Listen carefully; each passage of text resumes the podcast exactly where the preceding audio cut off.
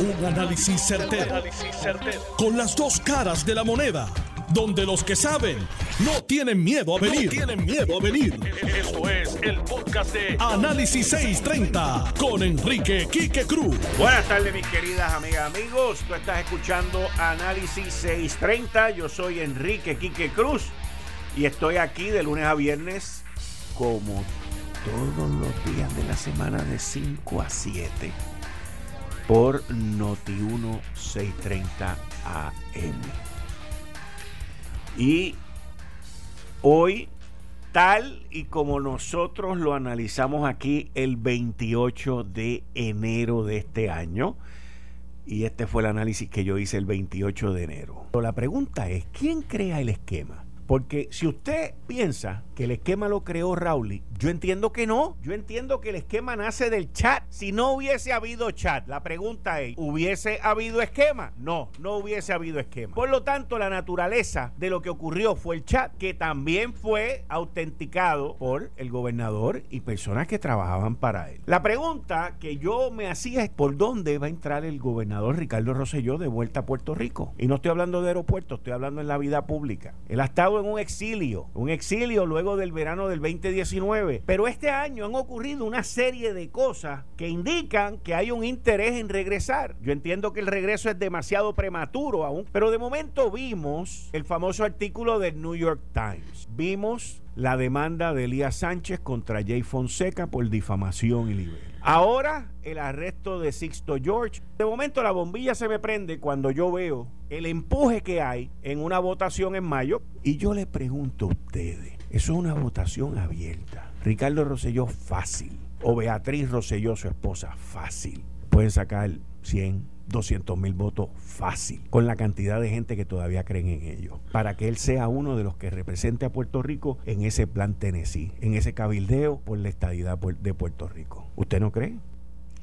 Y me, me mantengo, me sostengo en que su regreso a la vida pública y a la vida política en Puerto Rico es completamente apresurado. Obviamente levanta pasiones obviamente polariza, inclusive dentro del Partido Nuevo Progresista. No tengo duda que va a ser electo este próximo domingo. ¿Será la mejor opción para Washington dentro de todos los que están corriendo en esa papeleta? Hay una serie de dudas y una de las dudas que tengo fue que Iván esta mañana le quería preguntar y no sé qué pasó, fueron dificultades técnicas que no le pudo preguntar a Ricardo Rosselló cómo va a hacer él su relación de trabajo con Jennifer González. Porque obviamente esto a quien más le afecta es a Jennifer. Pero no solamente a Jennifer. Aquí tenemos que ver también a Johnny Méndez, que era presidente de la Cámara y que fue el que obligó, y yo entiendo que lo obligó correctamente, a que renunciara o se sometiera al proceso de residenciamiento en la legislatura. Y digo correctamente porque yo no quería que él renunciara, yo quería que él fuera a través del proceso de residenciamiento, que es el proceso correcto y es el proceso que existe bajo la ley y el orden de nuestro derecho aquí en esta isla. Ahora, aquellos que vivieron, aquellos que mamaron de la ubre de Ricardo Rosselló y que dependieron de Ricardo Rosselló que le pidieron la renuncia. ¿Están con él en esta? Hmm, no sé. ¿Los habrá perdonado él y los habrá aceptado? No sé. Pero esa foto va a estar bien linda y esas celebraciones también. La realidad, mis queridas amigas, amigos, es que también había que preguntarle cómo él, y, y en esta Iván fue cerca porque le preguntó si él estaba moralmente preparado para ir a Washington. Esa pregunta no se la contestó a Iván. Pero en algún momento, Normando Valentín, ya que te va a llamar a ti en algún momento, en algún momento, antes de que recibas el seguro social, Normando, te van a llamar y yo espero que tú le preguntes cómo él va a trabajar en Washington con todos esos líderes demócratas que le pidieron la renuncia en el 2019. Miren, esto es simple y sencillamente el análisis de los hechos. Ricardo Rosselló se va a enfrentar allá a un grupo de personas demócratas, todo el liderato demócrata, todo el liderato, desde el presidente para abajo, todo el liderato demócrata le pidió la renuncia. Pero como dije ayer, ese liderato demócrata no tuvo los pantalones de caerle atrás y de con tanto esfuerzo y tanto esmero pedirle la renuncia a Andrew Cuomo, gobernador de Nueva York. A ese no se atrevieron. A ese ni lo mencionaron. A ese cuando dijeron que estaba mal se quedaron callados. Joe Biden, que le pidió la renuncia a Ricardo Rosselló y hoy es presidente, ni se atrevió a mencionar a Andrew Cuomo. Charles Schumer lo hizo de refilón. Nancy Pelosi por la izquierda. Y los demás bien pusilánime. Pero, ¿cómo va a ser esta división que ya existe dentro del Partido Nuevo Progresista? Hay mucha gente, por lo menos que uno oye, y, entrando en los dos retos grandes que tiene Ricardo Rosselló de aquí al domingo. Tiene dos retos bien grandes. Dos retos bien grandes. Número uno, la movilización de la gente, de su gente, de su base. Número dos, que esa base todavía siga siendo grande. Porque si esa base lo que representa en términos de votos son 20, 25 mil o hasta 50 mil votos, eso se va a medir chavo a chavo. Y eso va a enviar un mensaje también de que el poder político de él ha disminuido. Y todas estas cosas se llevan a cabo a base de poder político. En las redes sociales mucha gente hace ruido y mucha gente dice muchas cosas y suenan como si fueran cientos de miles. En la radio llaman también y yo voy a votar y yo voy a hacer esto y yo voy a hacer aquello. Pero la verdadera realidad va a ser el domingo. Que el Partido Nuevo Progresista se ha beneficiado y el movimiento estadista se ha beneficiado porque Ricardo Rosselló anunció hoy que va a aceptar el domingo, sí se beneficia, sí moviliza gente. ¿Cuánta veremos a ver el domingo? Edwin Mundo dice que va a contar hasta los palitos de las escobas. Muy bien, excelente. Que sea transparente, que tenga suficiente gente para que después no venga nadie a gritar, a llorar y a jorobar. Pero ese es el gran reto. Ya lo dijo. Hay que ver ahora cuál va a ser la reacción mañana de los periódicos en qué página lo van a poner, si lo ponen adelante, si lo ponen en el medio o si lo ponen atrás. Todo eso se seguirá analizando aquí. Al igual que vemos reacciones de, personas que militan en el Partido Popular y me llamó muchísimo la atención de Armando Valdés que tiró un tuit de lo más interesante y lo llamé y le dije Armando ¿cómo está? Don Quique Cruz, ¿cómo estás? Bien, ¿y tú? Armando. Muy bien, muy bien. Mira, Tilano está aquí que te manda saludos. ¿Cómo está Armando? Un saludo también para él. Un abrazo. Oye, yo vi tu tweet, me llamó la atención de, manera, de sobremanera y tu reacción sobre esto. Dime, ¿qué, qué, qué, bueno, Mira, si, si quieres, pues te, leo el tweet para que tenga contexto el público de Noti1. Yo lo que dije fue, hoy dice que no cobrará salario, en referencia a Ricky Rosselló, ¿no? En el, 2000, en el 2015 dijo que no viviría en Fortaleza. Hoy dice que estudia tratamientos para el, el COVID, antes eran las células madres. Hoy es conferenciante en muchas universidades, antes era profesor en la Universidad de Puerto Rico. Las mismas mentiras, el mismo paquete, el mismo equipo. Allá ustedes. Y, y te pregunto, Armando, ¿por qué esa reacción cuando ustedes también pueden ir allá a votar? Bueno, eh, primero... Te puedes expresar también con el voto. Sí, bueno, pero primero porque eh, yo realmente creo que esto es eh, un ejercicio en futilidad, lo que se está planteando aquí, con esta elección del domingo. Y, más que eso, tengo que insistir en que lo que está haciendo Ricardo Rosselló, lo que está haciendo el equipo de Ricardo Rosselló, es volver al mismo libreto del 2016 y del 2015 cuando él estaba aspirando a la gobernación de Puerto Rico. Y hubo mucha gente, incluyendo muchas personas en los medios, que le compraron este cuento a Ricardo Rosselló y ahora regresa exactamente con el mismo libreto. De nuevo, antes eran las células madres, ahora son los tratamientos para el COVID, para una enfermedad que ya se han descubierto al menos tres vacunas en Estados Unidos. Él dice que está trabajando en unas patentes. Es un paquete, como lo era en el 2015, como lo fue como gobernador y como lo es ahora como candidato. Esto es simple y sencillamente un intento suyo y un intento de su equipo por regresar, por normalizar a una persona que el pueblo de Puerto Rico siquiera hace dos años. Todavía no se han cumplido los dos años. El pueblo de Puerto Rico durante el verano del 19 sacó a Ricky Rosselló por cosas ofensivas que dijo.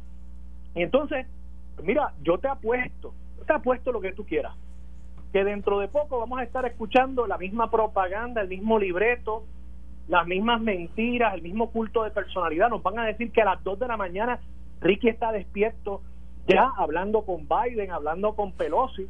Nos van a venir con ese cuento porque esta película ya la hemos visto. Esta es una secuela barata de la película que ya nosotros vimos y que el pueblo de Puerto Rico vivió. Cuando tú dices el mismo equipo, ¿a qué tú te refieres? Bueno, me refiero a la gente que uno ve siendo los los que le van abriendo camino, cuando uno ve las personas que están comentando en Twitter, un Rafa Cerame, por ejemplo, hablando de los tweets de Siki, o sea, la misma gente, incluso, vamos, eh, Ramón Rosario, o sea, no es casualidad que la entrevista donde Ricky Rosselló confirma que está disponible para ser cabildero si el pueblo lo elige, es con Ramón Rosario, o sea, no, no es casualidad. Ah, el que no quiera ver todas estas cosas, pues fabuloso. Se puede poner la gringola, ir el domingo y votar de nuevo por Ricky Rosselló. Pero de nuevo, estamos normalizando, le estamos dando una segunda oportunidad. Y en este caso, incluso tengo que decirle a mis amigos estadistas, están desperdiciando la mejor oportunidad que ha tenido el movimiento anexionista en Puerto Rico en su historia. Tú tienes un Congreso demócrata, un presidente demócrata que ha dicho que la estabilidad es la solución para Puerto Rico, por lo menos lo ha dicho en el pasado.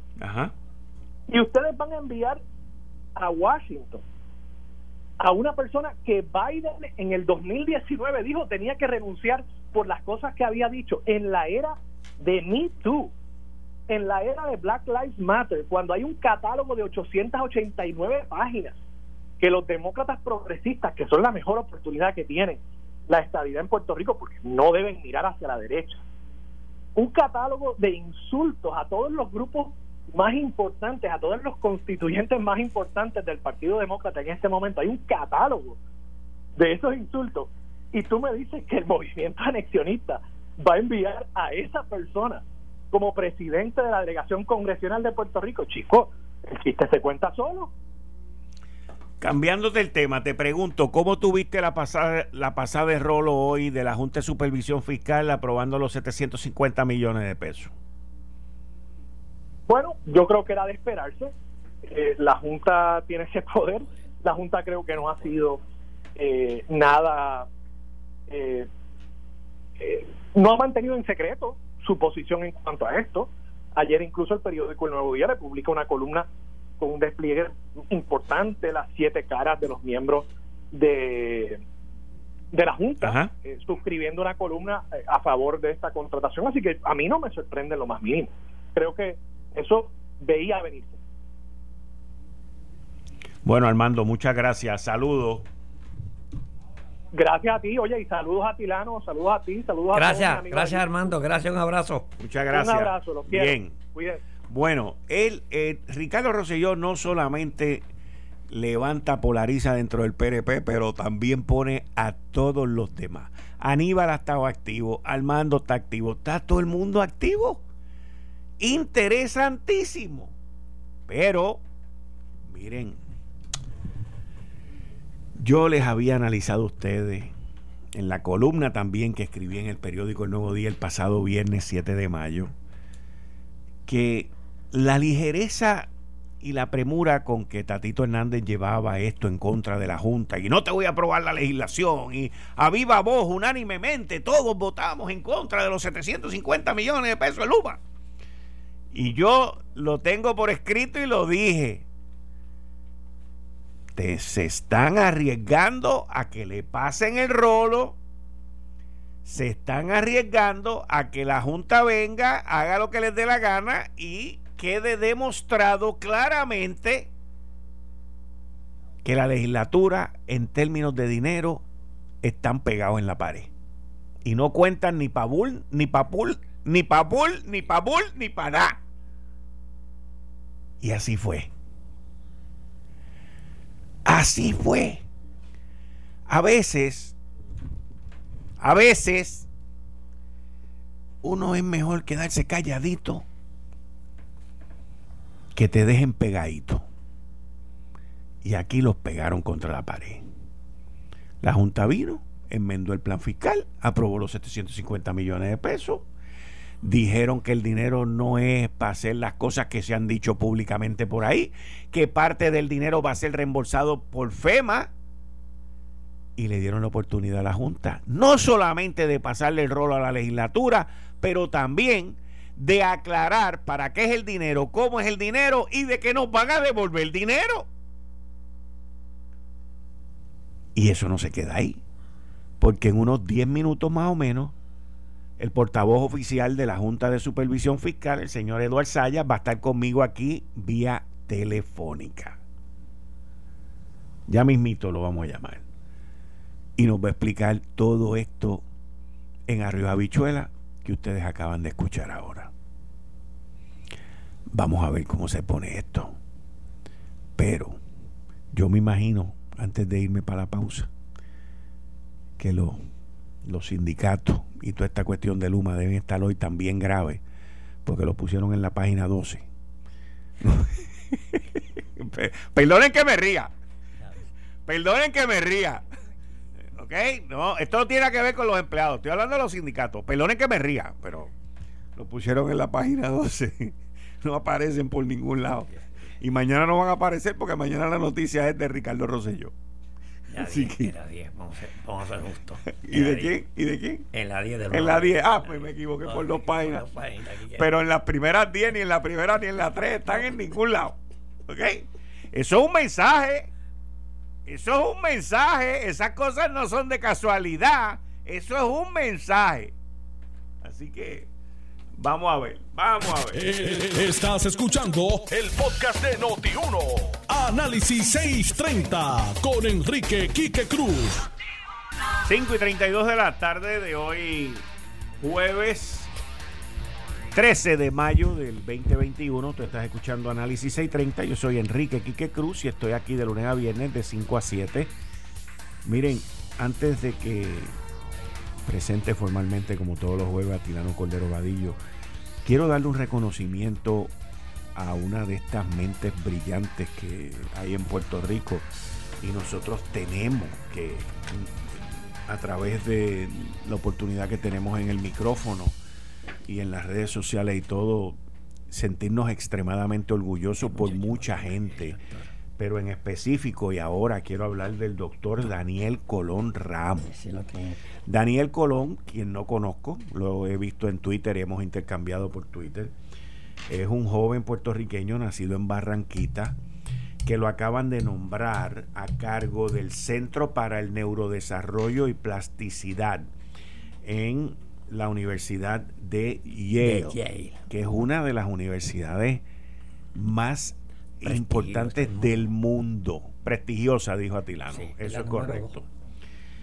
Ahora, cuando uno ve el resumen del doctor Daniel Colón Ramos, uno se cae para atrás de este, esta gran mente puertorriqueña que es parte del concilio aquí de, de, Pedro Rosselló, con, de Pedro Rosselló, de Pedro Pierluisi, con toda esta cuestión de, del COVID-19. Y Colón Ramos tiene un bachillerato de Harvard. ¿okay? Eso es top en la nación. Eso es para comenzar. Tiene un doctorado de Duke, que es otro top en la nación. Y tiene un postdoctorado de Stanford. O sea, el individuo ha estudiado y trabaja en las cuatro universidades que son top de lo máximo que hay en el mundo, incluyendo la nación norteamericana. Así que eh, es profesor de neurociencia y biología celular en la Escuela de Medicina de Yale. Miren, qué honor, qué honor y este joven interactúa aquí en Puerto Rico con Pedro Pierluisi, es parte del concilio de, lo que tiene que ver de estos científicos con, con, la, con la pandemia. Hoy el CDC anunció que los que están fully vaccinated, completamente vacunados, eso significa que usted tiene toda la vacuna que tiene que tener, las dos dosis o la una, y dos semanas después usted puede ir a sitios cerrados, usted puede estar por ahí sin mascarilla. E inmediatamente nuestro secretario de salud, el doctor Carlos Mellado, dijo, eh, yo tengo que conseguir un carro de eso cuando, cuando frena, que hace... Y Mellado dijo, todavía cójanlo con calma, pero Mellado tiene que darle más duro porque aquí la gente se cree, aquí la gente coge lo de allá que le conviene, como con los días feriados. Queremos días feriados federales, aunque seamos independentistas, queremos los chavos de Trump, aunque queramos la soberanía, pero también queremos lo que reparten aquí. No puede ser así. Tenemos que usar la mascarilla y tenemos que mantenernos como es. Bienvenido a Tirano Cordero Vadillo. Muy buenas tardes, Quique. Estamos contentos hoy. Muy buenas tardes a nuestro distinguido radio audiencia, tanto aquí en Puerto Rico como los internacionales, y como todos los jueves. Es un placer estar contigo. Creo que vamos a tener ahorita a nuestro amigo este, Eduard Saya. Mi amigo Eduard Saya. Y yo voy entonces a cambiar la agenda para entonces comenzar con la Junta de Supervisión Fiscal. Oye, aquí lo vemos. Yo la semana antipasada yo le dediqué prácticamente 15 minutos porque había que aprobar ese, este, ese presupuesto. 15 minutos. Y todo lo que voy, no voy a volver nuevamente de todo el análisis que hicimos tú y yo aquí, pero por lo menos, oye, hay un contrato que hay que obedecerlo, que lo firmó la administración pasada, punto, y los contratos se tienen que ir, porque si no, ¿cuánto nos cuesta a nosotros litigar ese contrato? Y nos puede demandar entonces. Y, la Autoridad de Energía Eléctrica este, yendo para abajo, ¿ok? Y autodestruyéndose como hasta ahora lo ha hecho. Así es que la Junta de Control Fiscal ejerció sus poderes ayer, pero mira qué cosa. El señor gobernador envió ese proyecto al, este, a la Cámara, pero el señor Tatito Hernández Montañez y los demás no aprobaron, los rechazaron. ¿Ok? le dieron el veto, incluyendo a los, a los, a los nuevos progresistas. ¿Qué es lo que estaban? ¿Por qué estaban haciendo eso? Oye, estos caballeros que están ahí en el Capitolio no están por el bienestar de Puerto Rico, ni que porque se genere Luma nuevamente, porque se genere la autoridad de energía eléctrica. Ellos lo que están buscando es votos, buscando votos. Y para quedar bien, que ellos lo hicieron bien, pues mira, le votaron en contra al proyecto. Pero yo estoy seguro que el presidente de la Cámara, el señor Hernández Montañez, sabía que la Junta de Control Fiscal le iba a pasar el rolo por encima como se lo pasaron. Porque si no, si no hace eso la Junta de Control Fiscal y no ejerce su poder, Puerto Rico nunca va a salir de la quiebra y no va a ir al mercado de bonos dentro de cinco años como debe ser. ¿Ok? Para entonces la Junta salir de Puerto Rico. Estas estrategias politiqueras lo que hacen es que atrasan que Puerto Rico se revitalice en su economía. Así es que, gracias a Dios, y tú sabes que yo al principio criticaba severamente a la Junta, pero ahora yo creo que la Junta está haciendo su trabajo. Así es que no, ellos tenían que saber, esto fue una acción completamente política. Y también la Junta demostró quién es el que tiene el poder en Puerto Rico. Y eso ellos, para mí, buscando el voto político, buscando... La grada, la grada. La grada, hablando para las gradas, para los menos, porque en todas las encuestas salen que, que la gente no está contento con la Autoridad de Energía Eléctrica. En todas las encuestas, en todos los estudios. ¿eh? Los políticos, hablando por las gradas, pues le dieron ese cantazo. Pues miren, muy merecido. Felicito a la señora Yaresco y que siempre que sea para el, el desarrollo económico de nuestro país y para el bienestar del país, yo le estaré respaldando. En línea telefónica, el segundo portavoz, porque el primero está aquí conmigo, de la Junta de Supervisión Fiscal. Edward. saludos a Tirano, saludos Quique. Edward Saya, buenas tardes, bienvenido aquí a Análisis 630. Gracias, gracias por la invitación nuevamente. Un abrazo bien fuerte ahí al amigo Atilano y para ti también. Bueno, bueno, eh, la Junta eh, enmendó el plan fiscal, añadió 750 millones de dólares y de paso aclararon que los 750 millones no son, no son un adelanto para Luma y que parte de eso va a ser reembolsado al gobierno de Puerto Rico. Eso es así fue como yo entendí el comunicado que ustedes enviaron. Mira, aquí que eso es correcto y déjame añadirte a eso que eh, he escuchado muchas versiones sobre los 750 millones a través de los, de los pasados días y esto no es una dádiva que se le va a dar a Luma. Luma no va a ser un chavo con esos 750 millones, no es un dinero que se va a invertir para sacarle chavo. Se va a invertir para mejorar el sistema. Para eso es que ese dinero es una reserva operacional que de hecho, Quique, es una reserva que siempre debió tener ahí la Autoridad de Energía Eléctrica para un mal día. Lo vivimos en María y lo hemos vivido cuando cada vez cae, caen tres gotas o sopla dos vientos. Y no solamente eh, la autoridad, sino pues lo, debió haber tenido también el gobierno de Puerto Rico, lo debió de haber tenido también eh, la autoridad de acuerdo y alcantarillado, todas las agencias deben tener esa reserva, una reserva operacional. Y este y eso es lo que lo que se lo que se acaba de aprobar ayer la, la Junta de Supervisión Fiscal. Así que este son dinero que pues obviamente y estamos a tres semanas eh, Quique de que esta transición ocurra. Así que y, y dependían de esto. Y esto pues mira no, no se puede romper un contrato de la noche a mañana así que hay que hay que seguir los acuerdos contractuales. Wow. Ok. Oye Edward ese ese dinero se va a poder en una cuenta aplica o sea eh, en un banco o cómo se sí. va a hacer eh, para que y, y, y, quién va a supervisar ese dinero Era, Mira, yo, muy, yo, quiero muy, añadir yo quiero añadir sí. lo que dice Atilano que si la junta va a supervisar el gasto de ese dinero eso es lo que digo quién va Ajá. a supervisar el dinero mira muy buena pregunta ese dinero ese dinero va a unas cuentas de la autoridad de energía eléctrica okay. y quien va a tener manejo sobre esas cuentas es Luma quien es el operador el operador de, de la autoridad a partir del primero de junio ¿okay? Eh, pero tiene que ocurrir esa transición para que pueda hacer uso de esos fondos. Pero, pero va, eso es. ¿Pero quién le va a supervisar eh, esos fondos? Esos, esos, bueno, esos 700 millones.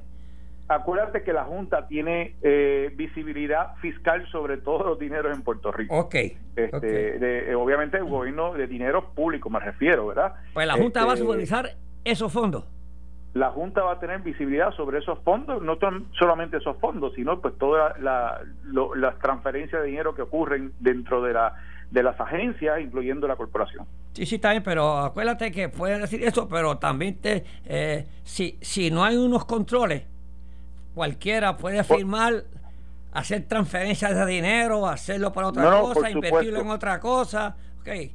que, hay no, que tener bien cuidadoso con esos 700 millones, si es... Claro, y, pa, si es para, para un caso de emergencia operacional, como tú bien lo dijiste, que eso es bueno. Claro, y, y déjame decirte, y, quiero aclarar también a otros otros comentarios que se han dicho, han dicho que estos son para gastos alegres de Luma, eh, para fututeárselo, como dicen, en, en tres meses, Y eso no es correcto. Eso no es correcto, es el dinero que se tiene que utilizar eh, para lo que se puso ahí, ¿no? Para gastos operacionales, incluyendo una emergencia que pasó aquí cuando vino los huracanes María e, e Irma. O sea, no había, no había un peso en, esa reserva a, tirano. Así que sí, se, se, van a utilizar cuidadosamente y como se debe, con la responsabilidad fiscal que, eso requiere. Igual que debe ocurrir no solamente en esa corporación, sino en todo el gobierno de Puerto Rico y, en todas las corporaciones. ¿Y los 750 millones, de dónde salieron? Mira, recuerda, Tirano, que aquí el, el gobierno de Puerto Rico ha tenido una reserva por los pasados cuatro años eh, ya sea por porque se ha ajustado el cinturón en gastos eh, fiscales, en gastos de, presupuesto, y número dos, porque, oye, no ha pagado. Eh, no le ha pagado a los suplidores.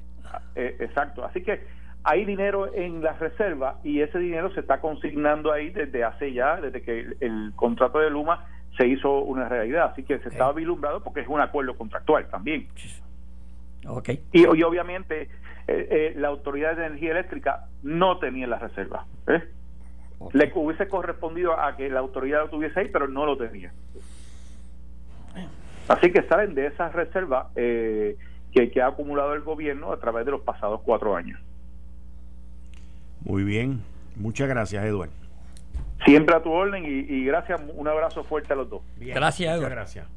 Hasta luego. Muy bien. Miren, oye, tú sabes, Atilano, que hackearon el gasoducto. El gasoducto.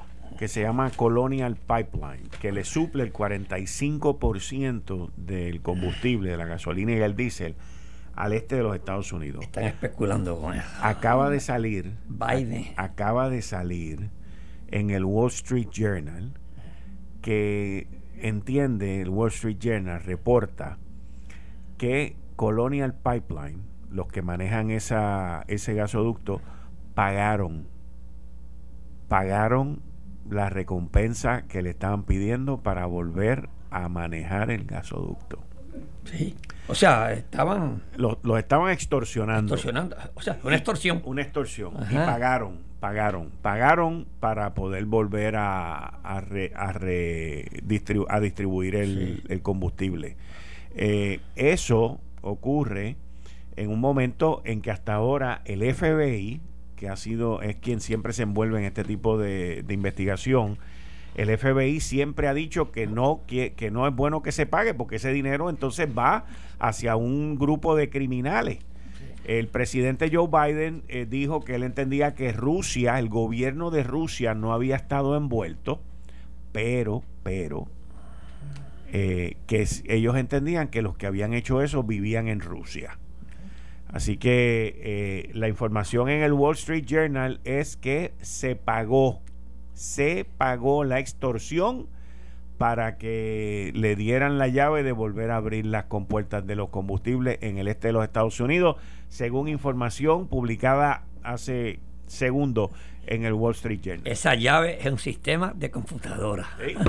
es que, lo que hackearon el sistema de exacto, Exacto, El presidente de los Estados Unidos hoy salió eh, como a las dos hablando también sobre al respecto, porque de momento sabe que allá se formó una especulación con la gasolina y estaban aumentando los precios, las cuestiones. Parece que esa presión fue muy grande. Así que, bueno, gracias a Dios que eso se, se resolvió que yo sé que tú felicitaste al, amigo juez Gustavo Gelpi.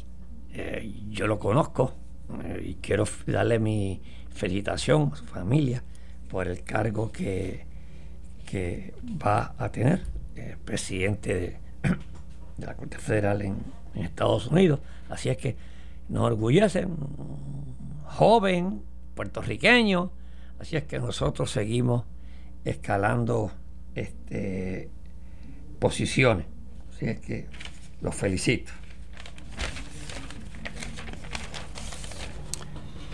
Oye, eh, también hoy el Senado de Puerto Rico confirmó a la Secretaria de Transportación Obras Públicas. Eso, eso ayuda a que todo continúe en movimiento y en despliegue, señores, porque miren que esas confirmaciones han estado más lentas que... Pero Parece que se estaba negociando, todo está aquí. Está todo, todo es negociable, todo es negociable. Todo, es negociable. Todo es negociable. Cuando todo es negociable. no tiene todo el poder, pues tiene que negociar. Correcto. Así es, todo es negociable. Eso es parte de la de la vida. Ven acá, Tilano, mano. ¿Tú, tú que estuviste en el negocio de bebidas, alimentos, comida y alimentos. Sí. Mano, ¿cuándo van a parar los aumentos de la leche en Puerto Rico?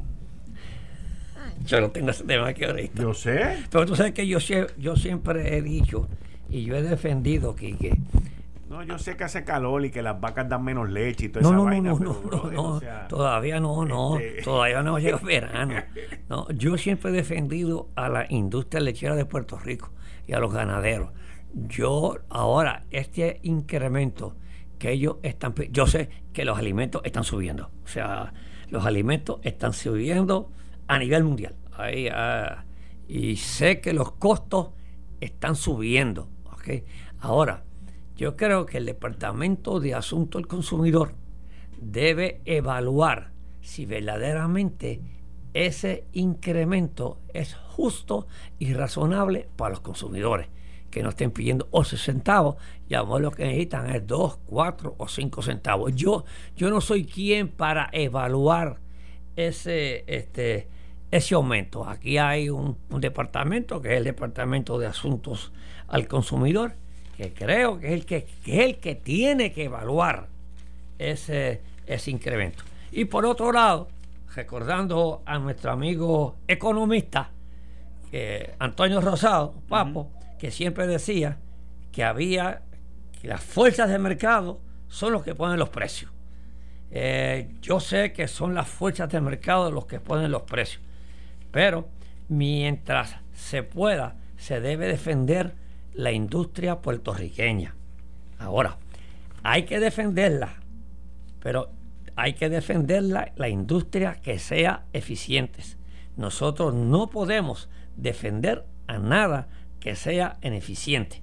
Y el Departamento de Asuntos del Consumidor debe hacer un análisis de la leche que se produce en Estados Unidos con la leche que se produce aquí tiene que haber una diferencia pues, este, en, el costo de producir la leche en Puerto Rico, porque nosotros traemos los granos de Estados Unidos o de otros países o del país que sea.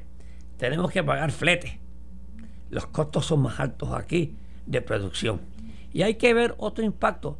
¿Cuántos empleo produce, genera ese sector de la industria ah, este, lechera en Puerto Rico. Y todo eso se debe evaluarse. Ahora, no puede ser en ningún momento que sea unos precios desproporcionados donde unos cuantos se pongan ricos en contra de la mayoría de los puertorriqueños. Así es que el Departamento del Consumidor tiene que hacer un análisis profundo para verdaderamente este, permitir un incremento de precio. No sé, no sé, no sé. Yo sé eh, que, si venimos y, mañana y abrimos la llave y, traemos leche de Estados Unidos y hacemos un dumping aquí en Puerto Rico, vamos a tener leche más barata que la que está produciendo aquí. Pero ¿a qué costo después? Bueno, pero ¿a qué costo ahora? Pues, pues, está bien. Por eso que digo yo que tiene que ser razonable, y, eso tiene que ser el, Departamento de Asuntos del Consumidor, que es el que defiende al consumidor, que, que tiene que mantener ese equilibrio entre precio y lo que genera la industria este, lechera en Puerto Rico. Si se hace un análisis que la industria es que eso lechera, necesita mucho análisis, Atilano, o sea, este, el galón Déjame ver en cuánto dice aquí. Envase familiar, 120 onzas. Me imagino que ese es el galón. El galón. Actualmente cuesta 5.74. Exacto. ¿Te va a costar? Va a costar entre 6.14 y 6.47. Exacto. 20 y centavos. Okay. Y yo. Casi un 12%. Y hoy yo eché gasolina premium de golf. Y pagué. Te voy a decir ahora lo que pagué. O sea, pagué 82 chavos el el litro, que es 8.82 por, creo que es 3.7, Pagué 3 pesos el galón. Tú lo que O sea, una, una gasolina que el petróleo decir viene de, de Arabia, De o de por allá, sea. en un barco que tiene que ir a una refinería. No es una vaca que yo vengo y la jalo y le saco la leche y la paso por ahí en una maquinaria y la pasteurizo. Pues- y, la, ma- y la vaca está en atillo, o sea, la vaca está por ahí. O sea, y, y la vaca, el galón de leche me cuesta 6.17 y un galón de gasolina premium, premium de golf, me vale 3 pesos. Explícame eso. Eso quiere decir ¿Qué tiene hay- que ver? ¿Qué, qué, qué- qué estudio tengo yo que hacer para que, entender que eso? hay abundancia de gasolina. Ah, con el gasoducto hackeado también, by the way. El gasoducto está hackeado. No, yo- y yo- con todo y eso, el galón de gasolina premium Tú me sabes- cuesta 3 Tú pesos. sabes que yo soy un creyente de la oferta y la demanda. No hay nada más como la competencia. El proteccionismo siempre crea ineficiencia. Siempre crea ineficiencia. Pero yo siempre le doy. No, y lo peor es cuando te sacan las fotos esas de allá de la estadidad, de la estadidad, el galón de leche a 1.99. Con crema. con crema. Esto fue el podcast de Notiuno. Análisis 630 con Enrique Quique Cruz. Dale play a tu podcast favorito a través de Apple Podcasts, Spotify, Google Podcasts, Stitcher y notiuno.com.